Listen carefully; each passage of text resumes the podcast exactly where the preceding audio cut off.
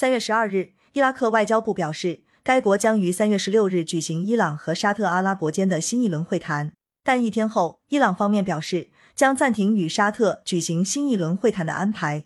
据路透社三月十二日报道，外界普遍将沙特和伊朗视为地缘政治中关系紧张的国家。此次会谈如果顺利举行，将是伊拉克为沙特和伊朗所举行的第四轮会谈。但据卡特尔半岛电视台十三日报道，伊朗最高国家安全委员会 （SNSC） 下属新闻机构十三日放出消息称，伊朗单方面暂停上述会谈安排，并且未透露具体原因。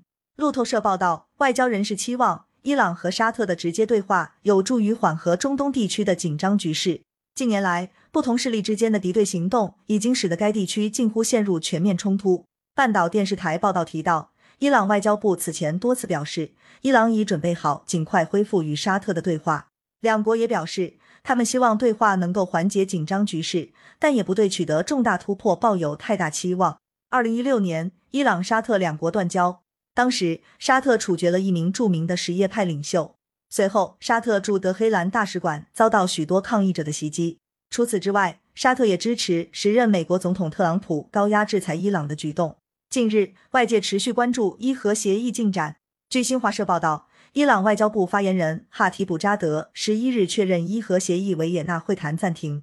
哈提卜扎德当天通过社交媒体表示，会谈暂停可为解决剩余问题提供动力，任何外部因素都不会影响推进集体协议的共同意愿。